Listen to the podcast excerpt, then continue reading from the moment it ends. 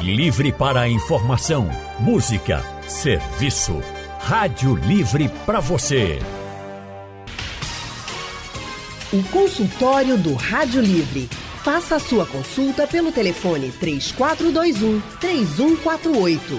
Na internet www.radiojornal.com.br.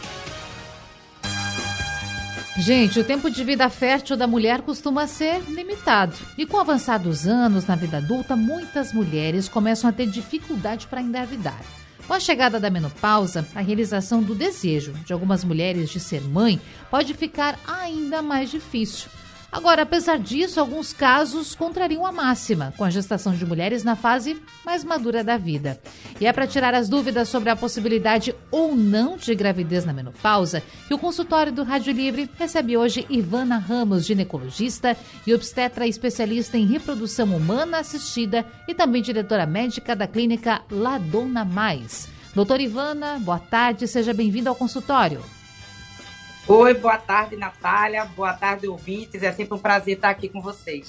Prazer é nosso. Bom, tenho certeza que tem muita gente aí com dúvida, querendo saber se pode ou não engravidar nesse período, se tem essa possibilidade, doutora. Então, para começar, eu já quero falar aqui para o nosso ouvinte os canais para tirar dúvida. 991478520, nosso WhatsApp, manda o áudio que a doutora vai tentar responder. 991478520 e o nosso painel interativo também funcionando aqui esperando você.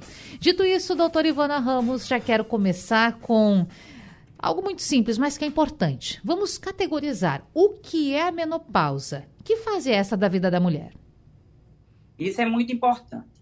A menopausa é a última menstruação. As pessoas confundem muito menopausa com climatério.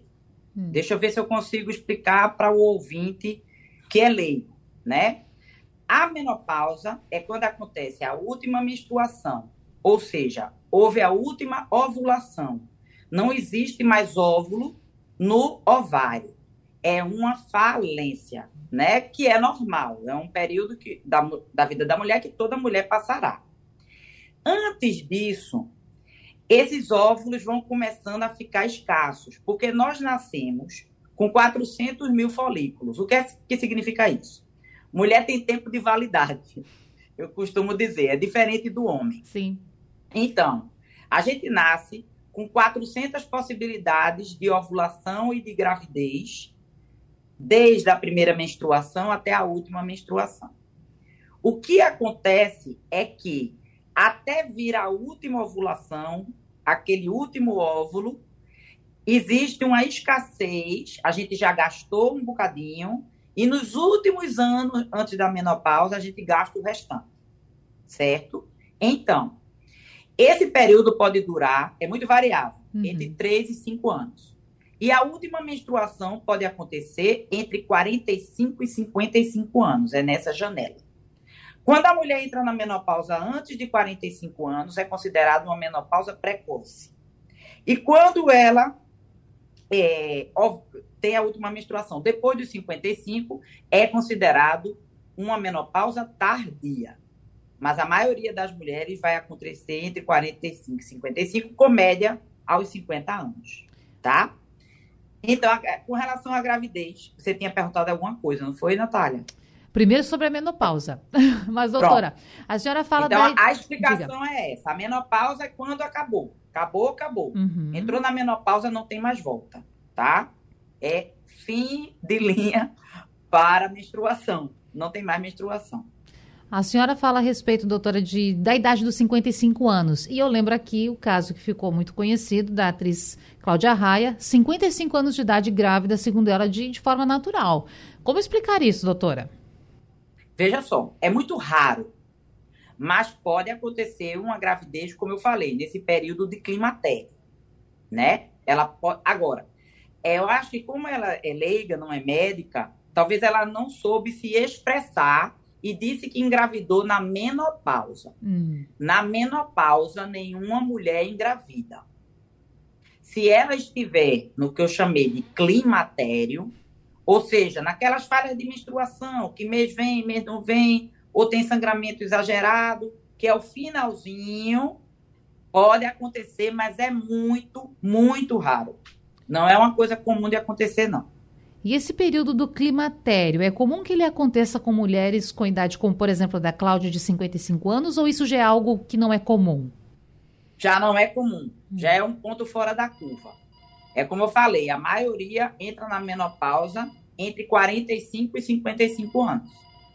Então, se ela aos 55 ainda estava menstruando, ela não estava na menopausa, é primeiro ponto. E segundo, ela cai na, nessa estatística de gravidez no climatério, que é muito, é uma loteria. É muito raro. Agora, doutora, a partir do momento em que a mulher entra em menopausa, então não engravida mais. Isso? Só com óvulo doado. Hum. Ela pode engravidar se ela tiver útero, através de fertilização in vitro, com óvulo doado. Ela pega um óvulo de uma mulher mais nova, o espermatozoide do marido, faz a fertilização, prepara o embrião e transfere para dentro do útero dela. A gente faz uma preparação do útero para aceitar esse óvulo e aí é possível ela gestar se ela tiver útero. E há uma limitação de idade para esse tipo de gestação? Por exemplo, Estou imaginando aqui o cenário, doutora. A mulher tem Sim. 60 anos de idade, já não é mais é, fisicamente indicado que faça esse tipo de procedimento. A partir de que idade que já não é mais aconselhável que ela faça, por mais que seja através de reprodução assistida? Veja só, o Brasil é um país que até um certo tempo ele limitava a, o tratamento de fertilização para mulheres até 50 anos. É, legalmente falando. Aí algumas mulheres entraram na justiça e conseguiram que é, pudessem gestar além dessa idade. A questão são as comorbidades. Hum. Quanto mais velha nós vamos ficando, mais pessoas com hipertensão, com diabetes, né, assim, com doenças crônicas, com hipotiroidismo, nós vamos ter. Então, as chances de aborto de uma mulher mais velha, que a gente considera uma PMI para idosa, o termo é esse, né? Quando a pessoa é uma gestante idosa. Então, é uma gravidez mais arriscada por ser mais fácil de haver abortamento. E não é o bebê doente, tá? Com ovo doação, lembre-se que é um óvulo de uma mulher jovem. Uma mulher de 60 anos não vai engravidar espontaneamente, né? Sim. Então, além dos riscos normais da gravidez e essas questões da comorbidade, ainda tem a questão de, da energia que essa mulher vai ter para criar uma criança, né? Então, assim, quem sou eu para questionar o sonho de uma mãe, já que eu trabalho com isso? Mas eu acho que precisava ponderar que uma mulher de 60 anos parindo, quando ela tiver 80, o filho tem 20. Então, esse filho não vai conviver com essa mãe durante muito tempo. Né? Então, assim, a gente tem que pensar que a natureza é muito sábia, né? Quando ela é, meio que força a mulher a engravidar até os 40, no máximo 45 anos, é para isso, é para a pessoa ter energia para cuidar de uma criança, né? Porque despende de muita energia. Além de ser responsável pela formação dessa criança. Ou seja, toda a idade escolar, até na vida adulta, essa pessoa conseguir. Isso no, no comum, né? Sim. As mulheres engravidam, têm que acompanhar os filhos, e quando os filhos estão formados, encaminhados, aí as mulheres geralmente nessa faixa etária vão ser avós, né? Vão. Mas assim, é importante que se diga que ela pode para não pensar que eu estou falando com uma Sim. voz preconceituosa. Não é uma questão claro. de preconceito, é uma questão de natureza. A gente Isso. tem que pensar que a natureza mesmo conspira para que uma mulher não tenha facilidade de ser mãe após os 45 anos. E doutora Ivana, pensando hoje na realidade da mulher, que comparado com décadas que inclusive não estão tão distantes da nossa realidade, hoje a mulher passa mais tempo fora de casa, está de uma forma geral mais inserida no mercado de trabalho, tem outros afazeres além do lar. Então gostaria também da sua percepção das mulheres que você atende. Com relação a isso mesmo, as mulheres, doutora, estão deixando para ser mães, as que querem, obviamente, ser mães, que têm esse desejo, é, mais tarde? Sim, quando é uma gravidez planejada, uhum. as mulheres estão deixando para engravidar mais tarde. E aí é importante que se diga que após os 35 anos, a cada ano, nós vamos perdendo um percentual de nossa capacidade reprodutiva. Os, os óvulos vão se escasseando e vai ficando mais difícil a gestação. Um casal normal, normal que eu digo é homem sem nenhum problema, com espermograma normal, mulher sem nenhum problema, ovulando, com trompas pérvias, tendo relações no período fértil, tem cerca de 18% de chance de engravidar. Ou seja, a gravidez não é uma coisa fácil. Uhum. A gente é que pensa que é. No dia fértil, de cada 100 casais que tiverem relações, 18 vão engravidar e 82 não vão engravidar. Por isso que nós consideramos até normal que um casal tentando engravidar entre seis meses a um ano ainda nem é considerado infertilidade. Ele está dentro do padrão normal de gravidez. Não é assim, ah, vou ter relação do dia fértil e vou engravidar. Não, não é fácil como as pessoas pensam que é. E com a idade, isso vai ficando mais difícil ainda. Então, é importante, se a mulher pudesse fazer um planejamento de fertilidade para engravidar antes dos 35, seria o ideal. Perfeito. E se Pode a falar. programação é depois de 35, aí precisa se programar para congelar ovo. A partir dos 35, então, já tem que ter em mente, doutora, que essa é uma possibilidade. Exatamente. Tá certo. Popularmente, muito se fala que a ansiedade que as pessoas têm em engravidar quando desejam isso pode atrapalhar esse processo. O senhor acredita nisso? Eu acredito piamente que você tendo um problema de ansiedade generalizado ou mesmo uma ansiedade pontual vai acabar prejudicando o seu corpo, né? Existe uma integração muito mais sutil do que a gente pensa entre as nossas emoções e a fisiologia do nosso corpo, e isso é particularmente notável na mulher porque a mulher tem ciclos, esses ciclos hormonais eles dependem das emoções, eles dependem de quão feliz você está, porque isso vai interferir no seu sono, vai interferir na produção de alguns hormônios essenciais para manutenção do ciclo menstrual e da ovulação. Certo, doutor, deixa eu aproveitar já colocar mais uma pergunta aqui para você, que chegou pelo nosso WhatsApp do Ricardo. A gente fala, falou bastante no primeiro bloco sobre menstruação, a questão da saúde também da mulher, mas o Ricardo está querendo saber até que idade o homem pode ser pai. Tem alguma limitação, doutor? Essa pergunta ainda está em aberto. Hum. Não existe hoje uma idade limite que funcione como é, uma orientação para o homem que quer engravidar, quer ser pai, melhor dizendo, mais tardiamente.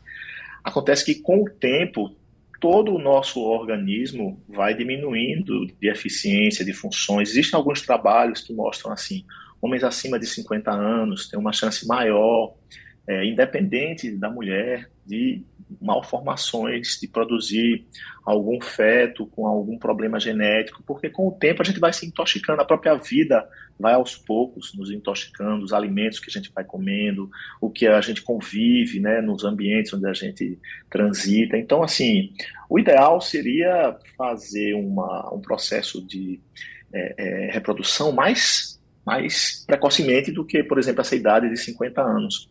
Mas entenda que isso é uma coisa bem geral e que não tem bases científicas muito sólidas. Perfeito. Nós temos, doutores, um áudio de um ouvinte, mandou uma pergunta para a gente. Vamos então juntos acompanhar. Boa tarde. Eu gostaria que você e a doutora tirassem uma dúvida minha. Eu tenho 56 anos e sou casado com uma, uma menina de 27. Vai fazer 27 anos, ela tem 26. E ela engravidou. Não foi uma, uma, uma gravidez programada. Ela atrasou a, a, a vacina que tomada 3 3 meses e ficou grávida. A minha dúvida é o seguinte: eu com essa idade, 56 anos, a criança corre o risco de nascer assim com um problema? O fato de eu, de eu ser quase 30 anos mais velho que a minha mulher? Tire essa dúvida aí, por favor. Meu nome é Paulo e eu moro em Abreu e Lima. Eu agradeço. Fique na paz. Tá certo, Paulo. Fique você também. Obrigada por utilizar o nosso canal para responder essa dúvida, esse assunto que está aí na sua mente, esse ponto de interrogação. E aí, doutora Ivana, pode acontecer algum problema nessa gestação? Oi, Elias, bem-vindo, viu?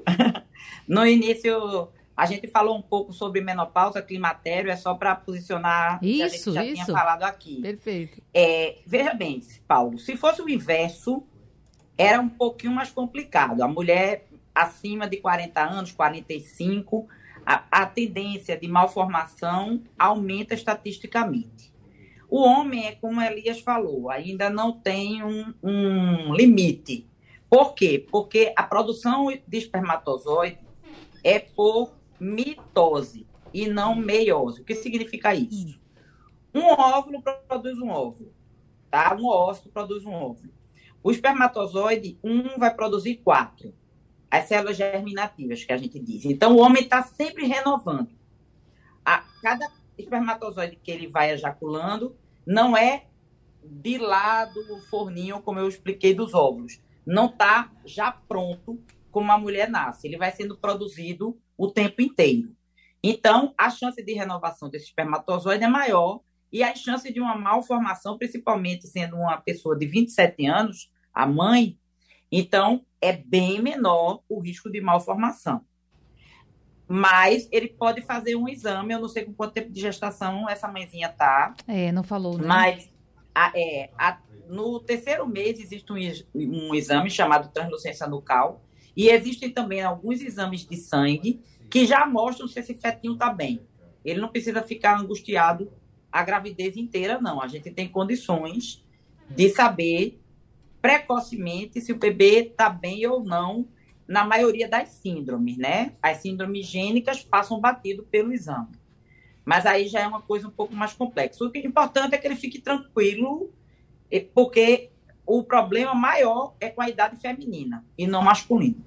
Certo, doutora. Bom, eu quero até reforçar aqui para os nossos ouvintes para que encaminhem as suas questões pelo WhatsApp 991478520 e não façam contato pelo telefone. A gente sabe que os ouvintes adoram, gostam muito de tirar suas dúvidas ao vivo, interagir com os doutores. Só que nesse momento que é de período eleitoral, nós não estamos disponibilizando esse tipo de canal. Mas voltamos logo em breve quando passar o segundo turno. Por enquanto, mande seu WhatsApp para a gente ou mesmo no painel interativo que nós Fazemos esse meio de campo aqui para ajudar a tirar suas dúvidas. E doutores, agora já vou encaminhando essa também para o doutor Elias Melo. Estava aqui pensando sobre os métodos contraceptivos para essas mulheres mais maduras que ainda não chegaram na menopausa. Tem algum método que é mais indicado? Por exemplo, se a mulher a vida toda utilizou é, remédio anticoncepcional, comprimido anticoncepcional, ela pode continuar utilizando? Essa dosagem tem que ser avaliada? Como funciona isso? Acho que perdemos o doutor Elias. Então, doutora Ivana, já repassa a pergunta para você. Os métodos anticonceptivos, Natália, é, hoje a gente tem uma gama enorme de remédio, de anticoncepção, né? Existem os métodos hormonais e os métodos não hormonais. Os métodos hormonais são os comprimidos e as injeções. E os não hormonais tem o DIU, preservativo, certo? É, a, os próprios métodos comportamentais, que é a tabela, o coito interrompido. Uhum. Então, hoje, a mulher tem uma gama imensa de métodos anticoncepcionais para ser discutido com o seu médico. Há um método para cada mulher.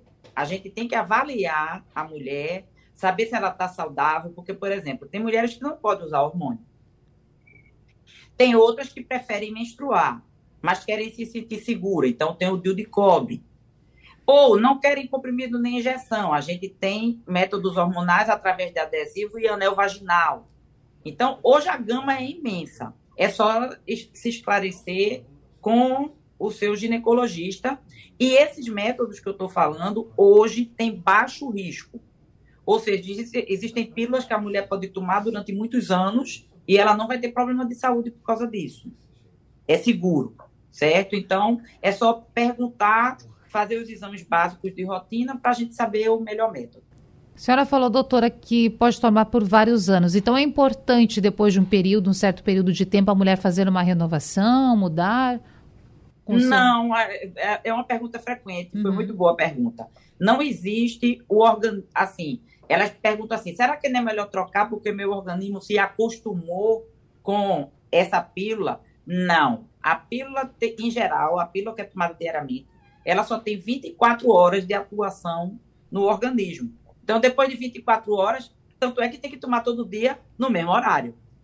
Se houver uma variação de horário, pode haver risco de gestação. Né? Então, assim, é, é, não existe nem a questão de acostumar, nem a questão de acumular. Que também tem mulheres que ficam receosas de ter dificuldade para engravidar depois do uso da pílula. O que pode acontecer quando se para um método anticoncepcional para engravidar é de demorar um pouco a esse óvulo, a esse ovário voltar a ovular. Então, tem mulheres, dependendo do anticoncepcional, por exemplo, essa injeção que o ouvinte Paulo uhum. falou, que a companheira dele toma, né, que é a trimestral, é um dos mais com mais hormônio. Então, é muito comum as mulheres que fazem uso desse anticoncepcional trimestral ter uma certa dificuldade para ovular depois. Mas não é porque houve um acúmulo do, do hormônio no corpo, não. É porque há um bloqueio e esse bloqueio tem que ser ultrapassado para o óvulo começar a sair novamente do ovário, né? O ovário começar a trabalhar. Perfeito. Doutor Elias, está nos ouvindo? Sim, Natália. Certo, vamos lá. Bom, doutor, quando a gente fala de menopausa, eu sei que nós estamos falando de gravidez também, mas eu imagino que tenha muitas mulheres e companheiros, companheiras também nos acompanhando e pensando no momento que algumas pessoas passam que é um momento delicado, daquele início da menopausa, se eu posso dizer assim. Depois o senhor me diz qual é a forma é, correta de falar. Porque tem muita gente que, mulheres que relatam sintomas ou sinais um tanto desagradáveis, como por exemplo calor, uma indisposição, um certo, não vou dizer uma ansiedade, mas um pouco de chateação no dia a dia. Então gostaria que o senhor falasse para a gente de fato quais são os sinais e como deixar esse período um pouco mais tranquilo. É, na verdade, a menopausa é um ano sem menstruar. Hum. E antes de chegar a esse evento extremo, digamos assim, por vários anos você começa a experimentar diminuição da libido, diminuição da motivação, ressecamento vaginal, algumas alterações de humor sutis que aos poucos vão ficando mais presentes. Então é um processo progressivo, sabe? E a ideia de combater esse processo é melhorar a alimentação, melhorar a atividade física, e para algumas pessoas há uma necessidade realmente de uso de hormônios, embora esses hormônios eles também têm, têm riscos, sabe? Tudo na vida é um balanço entre risco e benefício. E assim, muitas mulheres preferem correr um risco adicional desde que mantenham uma qualidade de vida mais ou menos igual ao que elas estão acostumadas. Então, para fazer uma resposta mais precisa ao que você está perguntando, é, para muita gente a menopausa começa com esse calor que você descreveu, mas a insuficiência ovariana geralmente começa aos 40 anos. Por isso que a partir dos 40 anos é bem mais difícil de engravidar. Inclusive, nós estávamos mais cedo no primeiro bloco conversando com a doutora Ivana a respeito disso, porque não é quando a mulher começa a apresentar esses primeiros sinais que ela já está na menopausa, ou seja, tem um período todo durante essa caminhada. Por isso, doutor Elias, é importante também que a mulher faça sempre esse acompanhamento com o seu médico, inclusive, principalmente para esta mulher que pensa em ter uma gestação natural, se eu posso assim chamar também, se esse é o melhor termo. Então, para essa mulher é importante que ela busque essa orientação. Veja, se a gente está falando especificamente de uma expectativa de gestação uhum. natural gravidez natural na menopausa ou muito próximo da menopausa, isso é bem difícil, para não dizer próximo do impossível, porque a, a própria, o próprio processo de concepção precisa da ovulação, que precisa de hormônios que estão acabando nessa fase, sabe? Sem contar a dificuldade em relação à própria qualidade dos óvulos. Então, qual é o conselho que eu daria para uma pessoa que está com mais de 50 anos, que ainda menstrua e que planeja engravidar? Essa pessoa precisa urgentemente avaliar como é que ela está em termos de produção de óvulos, como é que ela está em termos de outros parâmetros físicos, da fisiologia dela, sabe? Porque a chance que ela tem, é, na verdade, é pequena e isso tem que ser avaliado para não se criar uma expectativa falsa. É possível você engravidar após os 50 anos e até na menopausa, mas dificilmente na menopausa com um, processo natural. A própria Cláudia Raia, eu acho que todo mundo sabe, Sim. ela usou óvulos que ela mesma tinha congelado, né? Ah, então, bom, porque aí a gente até estava comentando no, no, início, doutora, e a doutora Ivana colocou isso muito bem. Ela disse: olha, eu não sei se a, a comunicação foi feita da melhor maneira, porque, claro, Cláudia não, não é uma, uma médica, não está envolvida assim diretamente nesse setor de saúde. Mas o que foi dito é que seria uma, uma gestação natural e acabou aguçando, sim, esse interesse das mulheres de pensarem: poxa, será que eu, de forma natural, posso, com essa idade, 55 anos ou próxima, ter uma gestação? Então, o senhor nos traz essa informação que é importante também de ser observada. Ela fala num dos uhum. vídeos que ela congelou esses óvulos aos 48 anos, né? Inclusive foi um congelamento até mais tardio. O ideal seria o quanto antes, né? Porque o que é que a gente vê hoje na mulher moderna? Às vezes você chega aos 40 anos e não tem assim uma perspectiva de uma gestação, de um, uhum. um relacionamento estável. E aí seria prudente, se você tem essa vontade de engravidar e não engravidou ainda, que congelasse os óvulos. O ideal mesmo era, na verdade, congelar embriões, né? Porque é mais fácil a reprodução a partir é, do embrião do que do óvulo congelado. Mas, se você não tem essa possibilidade, o ideal era você se precaver. Eu sempre acho que é bem melhor você se antecipar aos eventos do que depois você, depois você lamentar que não tem capacidade de gerar uma criança aos 55 anos de idade, quando a chance de fazer isso de maneira natural é microscópica, é uma chance praticamente impossível do ponto de vista prático, sabe? É, a gente sabe que para muitas mulheres é sinônimo de frustração, em alguns casos até de depressão, mexe muito com o emocional. E doutores, eu já quero chamá-los novamente para juntos acompanharmos um áudio, uma pergunta que um ouvinte de Olinda fez para a gente. Vamos ouvir. Meu nome é Flávio, aqui de Ouro Preto. A minha mulher tem 48 anos. Ela tem mioma. Tem algum problema se ela engravidar ou não? Boa tarde. Doutora Ivana, você pode responder ao Flávio? Posso sim, Flávio.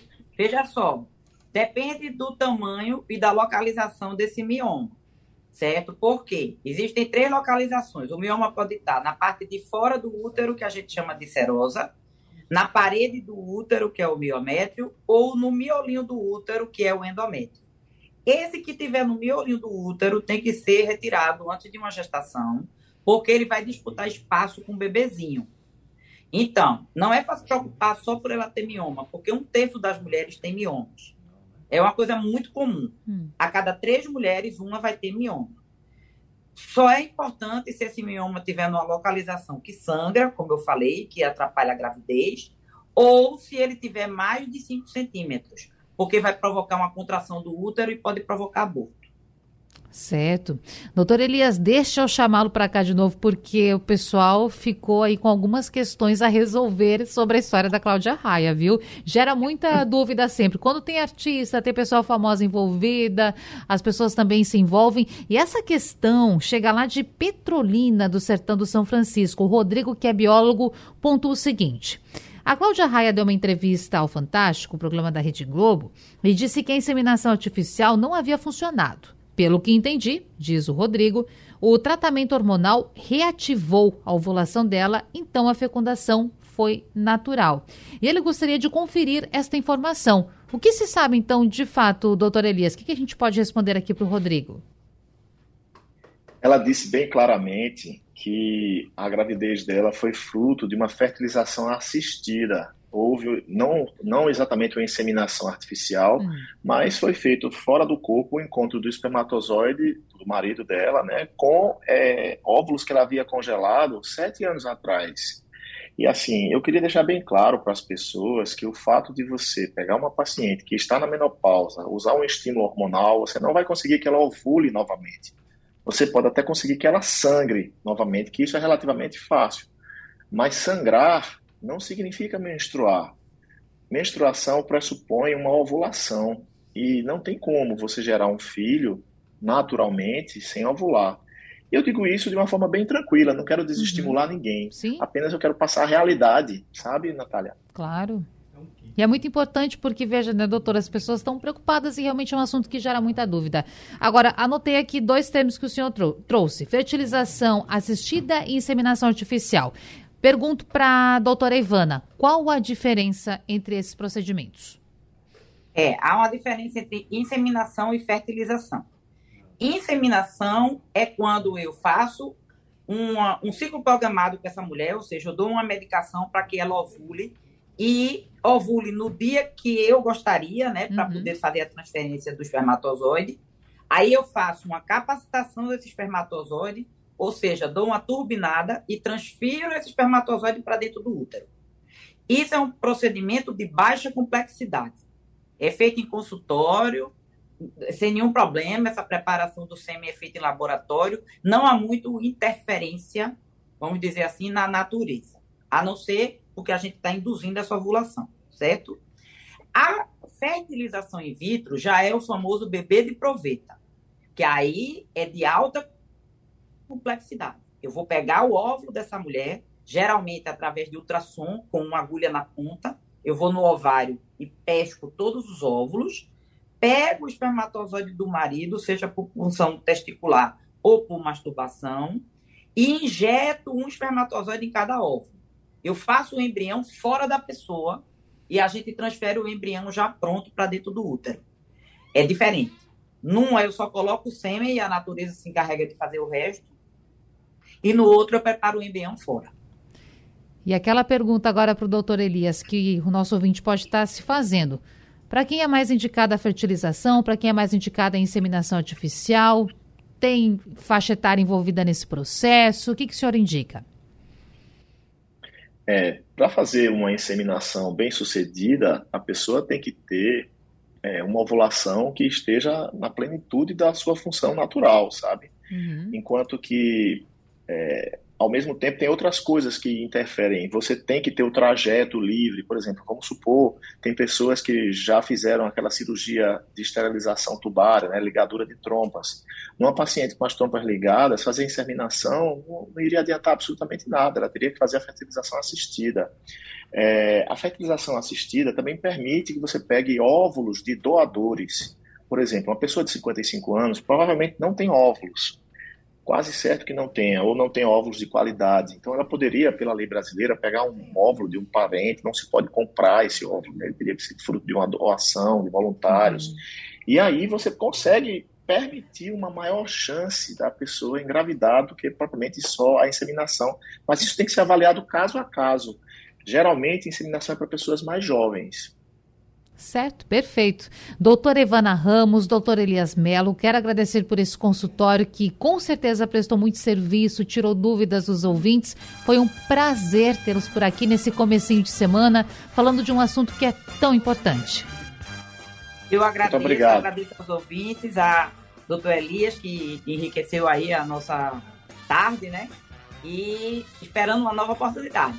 Ah, sempre haverá. Obrigada, doutor Elias. Muito obrigado, um abraço a todos. Um abraço, um prazer tê-los por aqui.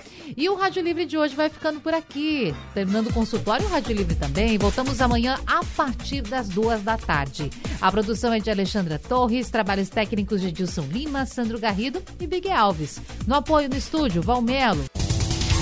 Sugestão ou comentário sobre o programa que você acaba de ouvir, envie para o nosso WhatsApp 99147 8520.